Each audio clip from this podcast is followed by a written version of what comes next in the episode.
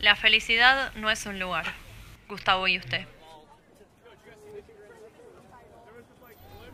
Nuestra relación tuvo la fuerza de esas canciones que se cantan sin conocer la letra exacta.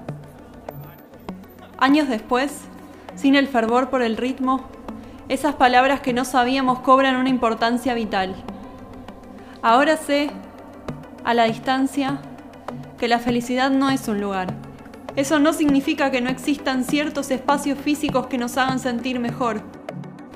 Lo que quiero decir es que no hay chances de permanecer mucho tiempo ahí sin que las cosas se muevan ni haya que aprender todo de vuelta.